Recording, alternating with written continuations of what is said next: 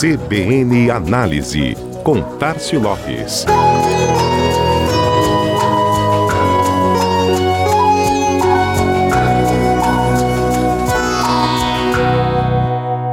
E os planos para o Dia dos Namorados, como estão?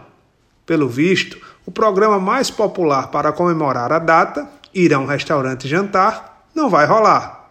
Mas será que é só isso que muda na expectativa dos casais? Muito provavelmente não.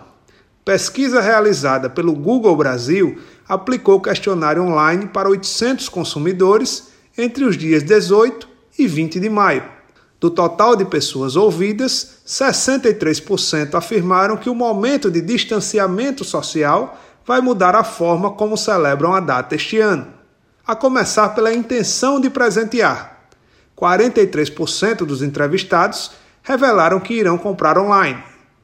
25% declararam que vão mudar um pouco o tipo do presente, adaptar para algo que seja mais fácil de adquirir via e-commerce. Uma linha um pouco parecida com os 23% que buscarão produtos que reduzam a margem de erro, que diminuam a possibilidade e a necessidade de troca. Quanto à intenção de presentear, subiu dois pontos percentuais o número de consumidores dispostos a fazê-lo em relação a pesquisas anteriores. Há ainda uma cota considerável de indecisos. Pouco mais de um em cada cinco namorados ou namoradas responderam que não sabiam ainda se iriam presentear os seus parceiros. Vale considerar este grupo, que de repente pode ser motivado por uma boa oferta. Oferta que não tem a ver com preço, mas sim com identificar o que é relevante para o momento e oferecer o que pode ser interessante do ponto de vista do cliente.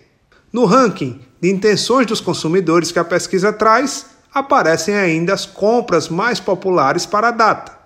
Roupas, calçados e acessórios lideram com 25%. Flores e cartões são vice-líderes nas citações dos entrevistados, com 24%. Alimentos para as refeições aparecem na terceira posição, reflexo interessante da pandemia, com 23%.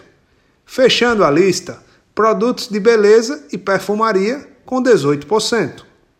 Sobre os preparativos para o dia D, o que de fato vão fazer este ano, 35% dos consumidores afirmaram que pretendem fazer algo juntos em casa e 20% que vão preparar o próprio jantar.